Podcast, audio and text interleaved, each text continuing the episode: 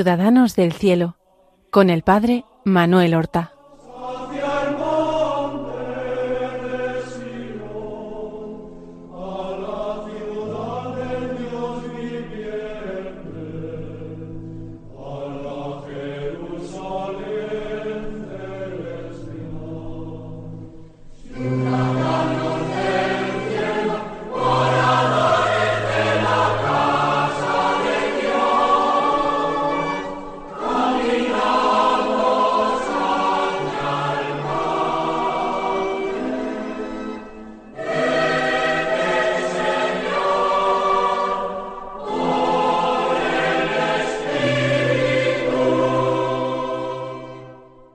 Buenos días, queridos oyentes.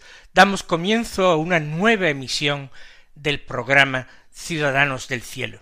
Llevamos cinco programas dedicados a glosar la figura del santo sacerdote San Enrique de Oso. Hoy vamos a culminar con un sexto programa la narración de su vida y virtudes.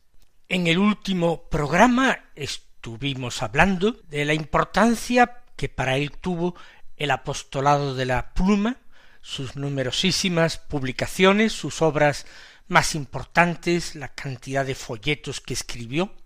Hablamos también de eh, sus fundaciones, asociaciones, proyectos, entre ellos la más importante de sus obras, la fundación de la Compañía de Santa Teresa de Jesús, una congregación de religiosas dedicada principalmente a la educación de la juventud femenina, con la vista puesta en una regeneración de las familias y por tanto de la sociedad española.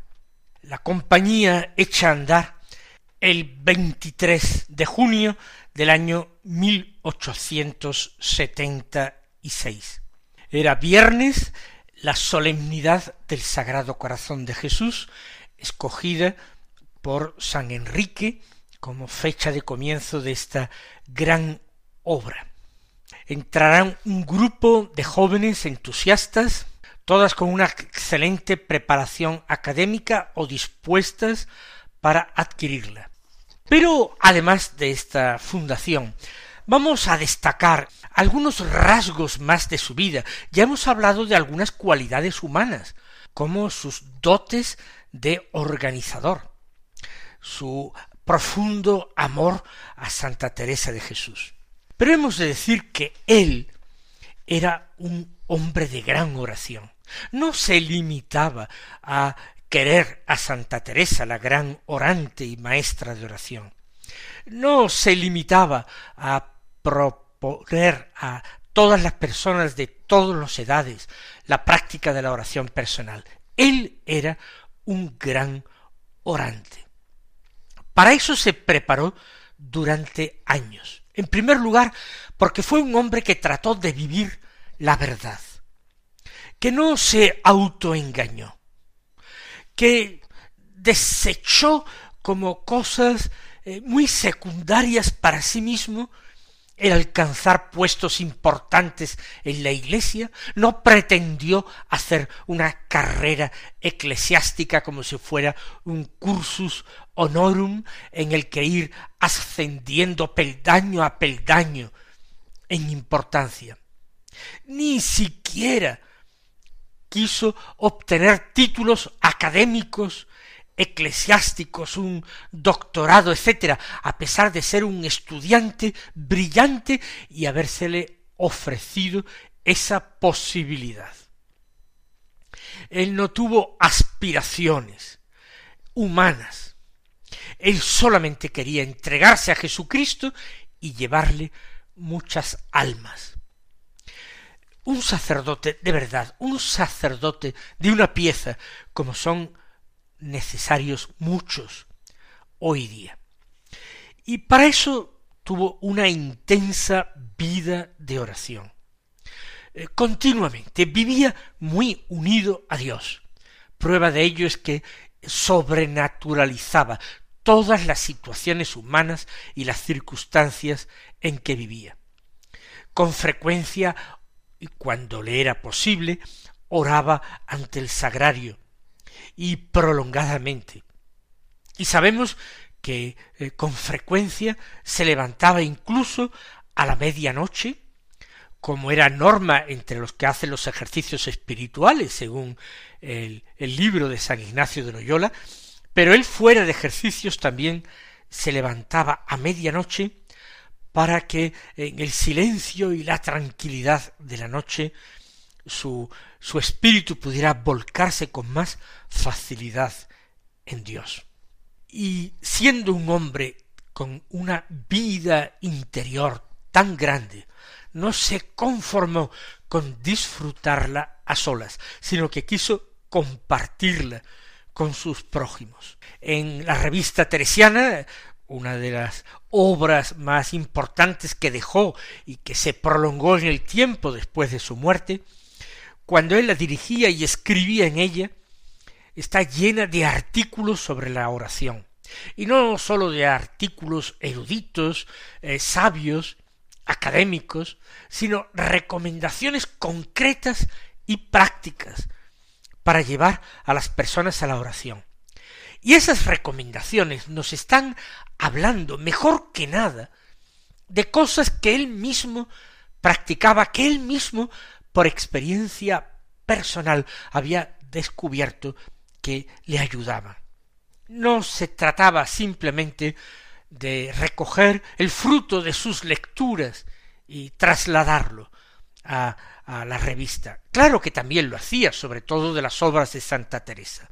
Pero en todos estos pequeños consejos para la oración se ve la experiencia personal orante de San Enrique. Y en todas las organizaciones que él emprende, eh, y en la redacción de constituciones de la compañía, reglamentos de las asociaciones que funda para catequistas, etcétera, o asociaciones piadosas, siempre guarda un espacio importante para reglamentar la práctica de la oración como algo indispensable para la pertenencia a esas obras, desde una congregación religiosa hasta una sencilla agrupación o asociación de catequistas. Rezaba y cuidaba de tal manera su vida de oración que prueba de ello es que desde sus tiempos de seminarista, antes de ordenarse a sacerdote, se retiraba al desierto de las Palmas en Castellón, aquel eremo regido por los frailes carmelitas descalzos, y allí pasaba semanas o incluso meses en el retiro más absoluto, entregado a la oración, al examen de su vida interior, a discernir qué era lo que Dios pedía de él. De allí brotarían muchas de sus intuiciones geniales, muchos de sus reglamentos, de toda su organización. Esa organización no fue simplemente sabiduría humana, sino que fue, fue fruto de su discernimiento. Y cuando no iba al desierto de las Palmas, también a veces acudía a la hospedería del monasterio de Montserrat, allí a donde había encaminado sus pasos a los catorce años, como peregrino que huía de una vida que no quería, dedicada al mundo y a los negocios y al comercio, para ser solo de Dios. Allí le encontró su hermano Jaime, pidiendo limosna, con catorce años, y de allí, conmovido, Jaime lo condujo de regreso a su casa para interceder eh, por él ante su padre y que le permitiera seguir su vocación de sacerdote. Montserrat, el desierto de las Palmas, son testigos mudos de esa oración prolongada y silenciosa. Y por supuesto, de un sacerdote es menester decirlo, la celebración de la misa, realmente celebraba, según todos los testigos, con verdadera unción y recogimiento, con fervor, en ocasiones de una manera pausada, sobre todo en el momento de dar gracias por la comunión recibida.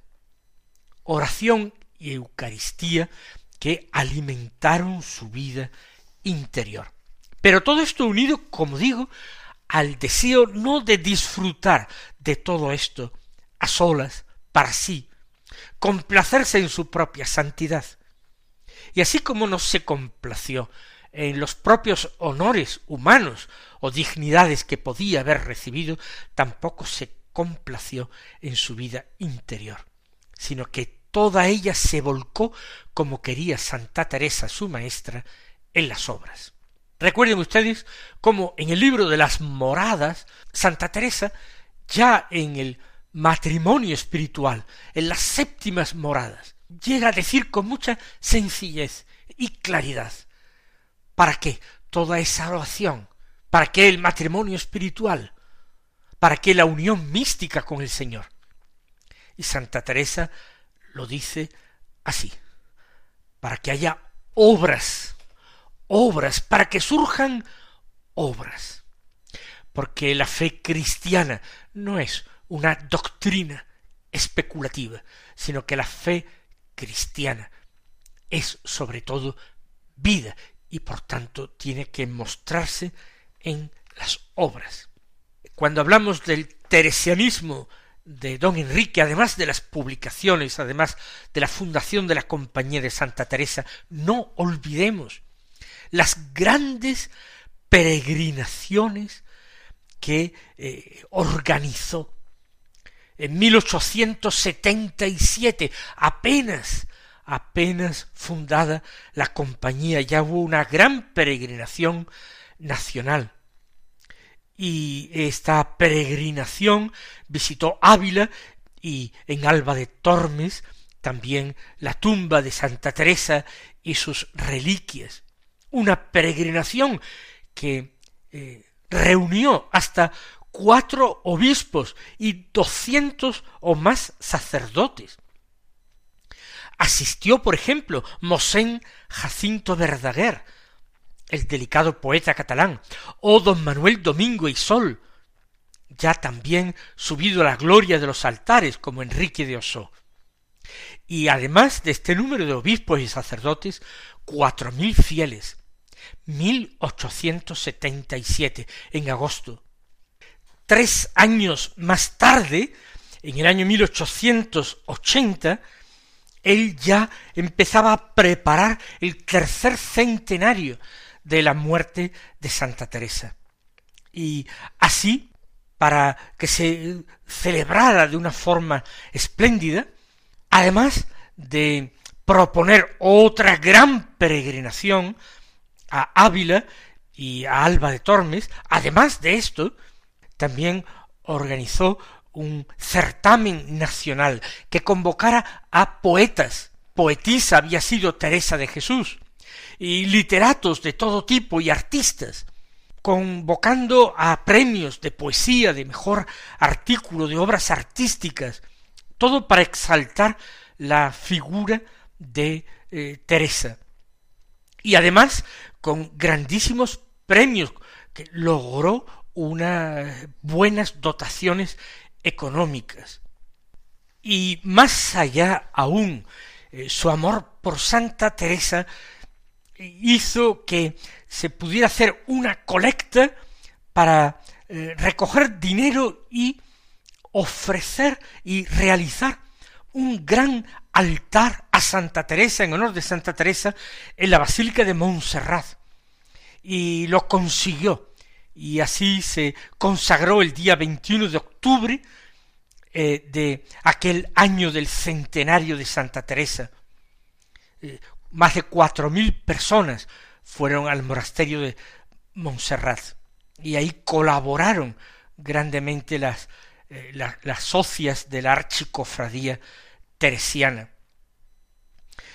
En fin, es eh, continuo eh, su tarea en, pro de Santa Teresa. En otra ocasión se produjo un robo sacrílego en Ávila y se le arrancó una mano a la imagen de Santa Teresa, que, que tenía anillos y otras joyas, y un ladrón quizás lo hizo. Y San Enrique organizó actos de reparación y encargó una mano nueva, eh, igualmente perfectamente eh, realizada por un joyero de Barcelona, implicando a mucha gente. Por ejemplo, que las carmelitas descalzas eh, de todos los monasterios de España pagaran un dedo de esa mano. Y la archicofradía de, de teresiana pagara el dedo corazón, las carmelitas descalzas el pulgar, y los frailes carmelitas descalzos de toda España el índice, y sus monjas la compañía de Santa Teresa el anular, porque era el lugar de el anillo donde ellas eh, manifestaban su consagración al Señor. Y los niños del rebañito, pues que pagaran el meñique. Y el resto de la mano y los anillos que iba a llevar la mano todo tipo de, de, donantes por toda España abriendo suscripción popular y colaborando muy generosamente él en persona. Ven que en lo grande y en lo pequeño se desvivió por dar a conocer a Santa Teresa y por amarla con un tierno amor de hijo y de discípulo. Pero esta vida tan llena, tan plena, tan fecunda, tenía también su momento de definitivo encuentro con el Señor. Recordemos que San Enrique había nacido en el año 1840, el 16 de octubre o el 15, como insistía su buena madre en decir. Pues bien, fallecería con sólo cincuenta y seis años, concretamente en 1896. Y vamos a remontarnos a un mes antes de su fallecimiento. Cincuenta y seis años había cumplido hacía poco tiempo, pero se encontraba muy cansado, cansado y dolido en el alma. Estaba quizás viviendo una noche oscura. De hecho, eh, persecuciones ah, de que era objeto por parte de muchos envidiosos o personas antirreligiosas que veían en él un gran adversario por su capacidad de mover a las masas para estos empeños. Por otra parte, esos problemas que habían surgido al interior de la compañía de Santa Teresa. Algunas de sus hijas querían eh, separarse eh, del padre, no porque lo rechazaran a él, sino porque entendían que necesitaban una mayor independencia, una mayor autonomía. Y todo eso con la necesidad de que tuviera que intervenir la autoridad eclesiástica ante la que se acogieron estas religiosas, todo ello le hacía sufrir muchísimo. Por tanto, eh, persecución de los de fuera y no sé si la palabra persecución es un poco fuerte, pero también de, de dentro. Y entonces él decidió, eh, a finales de diciembre del año 1895, decidió eh, retirarse por un tiempo para rezar. Para eso llegó primero a Valencia, como digo, a finales de diciembre recién celebrada la Navidad. Allí vio por última vez en su vida a eh, don Manuel Domingo y Sol, su gran amigo sacerdote, recordado que también goza de la gloria de los altares.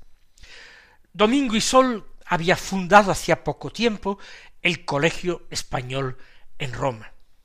También era un sacerdote apostólico, lleno de dinamismo, de amor al Señor y a las almas. Y después de, de pasar unos días en Valencia, encontrarse con este amigo suyo, él eh, se encaminó, puso rumbo al desierto de las Palmas, que lo conocía bien, como digo, desde sus años de seminarista.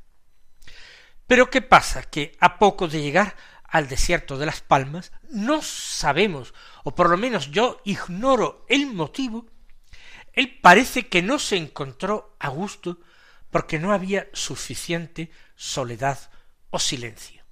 ¿De qué se trataría? ¿De algunos huéspedes en la hospedería eh, de los carmelitas, eh, inoportunos, eh, habladores?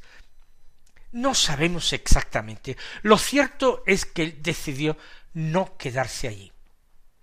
Y entonces buscó un sitio cercano que pudiera servirle y fue al convento franciscano de Santi Spiritus, que estaba en eh, Gilet, en Valencia, en Gilet, y allí llegó el día 2 de enero. Había pasado el fin de año y amanecido el nuevo año en Las Palmas. Llega el 2 de enero.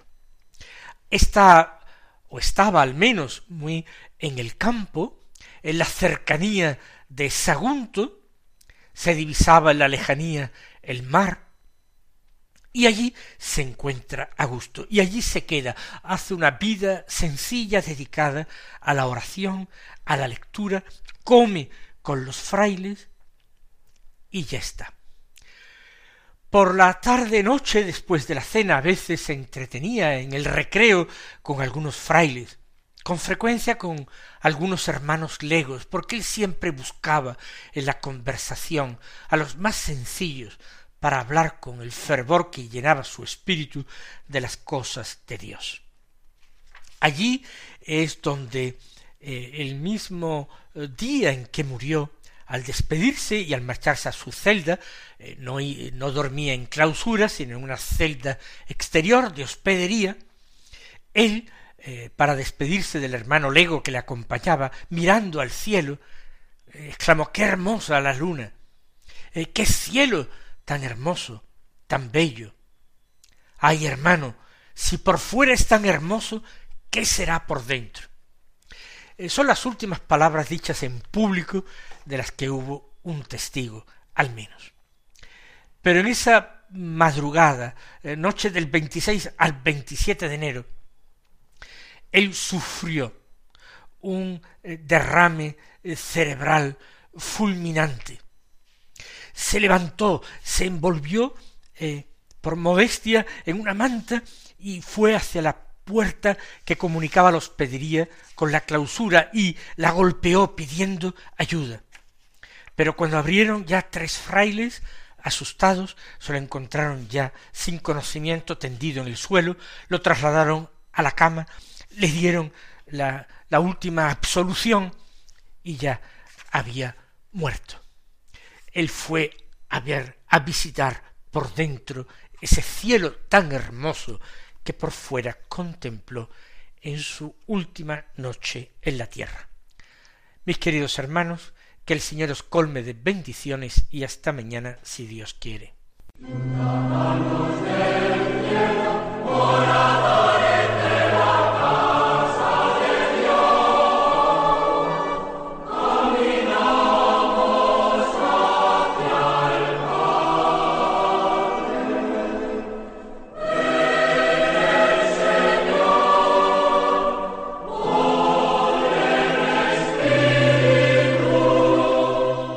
Han escuchado en Radio María Ciudadanos del Cielo con el Padre Manuel Horta.